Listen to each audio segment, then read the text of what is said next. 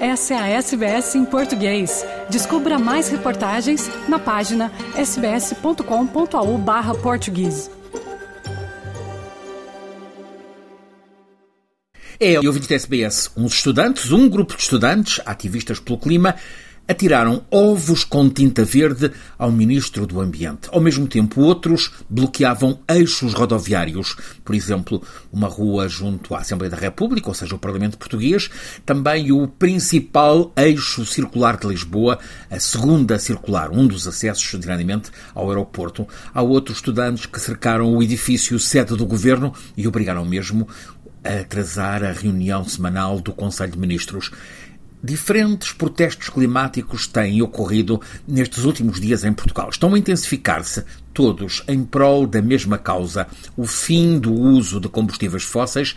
No entanto, são diferentes os grupos que estão a planear e a pôr em prática estas ações. Um exemplo: o coletivo que atirou ovos com tinta verde ao ministro Duarte Cordeiro, que é o titular da pasta do Ambiente, não é o mesmo que interrompeu durante bastante tempo o trânsito na segunda circular de Lisboa há dois grupos principais, formados por estudantes, de um modo geral, entre os 16 e os 23 anos. São eh, estudantes de anos terminais do ensino secundário, também estudantes universitários. Organizam protestos a exigir do governo medidas de mitigação mais robustas eh, das alterações climáticas. Os grupos são a Greve Climática Estudantil e Climáximo. Ambos estão inseridos no movimento pela justiça climática, tanto nacional como internacionalmente. São movimentos com expressão significativa na Europa. A greve climática estudantil tem duas reivindicações principais. Uma, o fim do uso de combustível fóssil em Portugal até ao ano 2030. E também eletricidade com fontes 100% renováveis, eletricidade para todos até 2025. A Climáximo, cujas ações são apoiadas por esta greve climática estudantil, cultiva sobretudo a desobediência civil.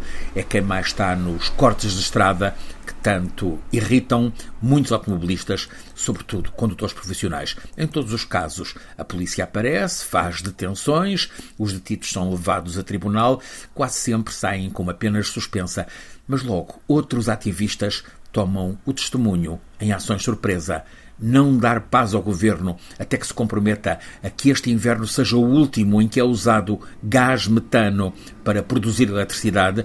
Esta é a promessa repetida pelo grupo Greve Climática Estudantil, que grita palavras de ordem como sem futuro. Não teremos paz. Os seguidores de Greta Thunberg estão a ser protagonistas em Portugal, com protestos radicais contra todas as formas de energia fóssil assumem que vão continuar a perturbar a vida das pessoas em nome da defesa do futuro. Francisco Sena Santos, a SBS, em Portugal. Quer ouvir mais notícias como essa? Ouça na Apple Podcasts, no Google Podcasts, no Spotify ou em qualquer leitor de podcasts.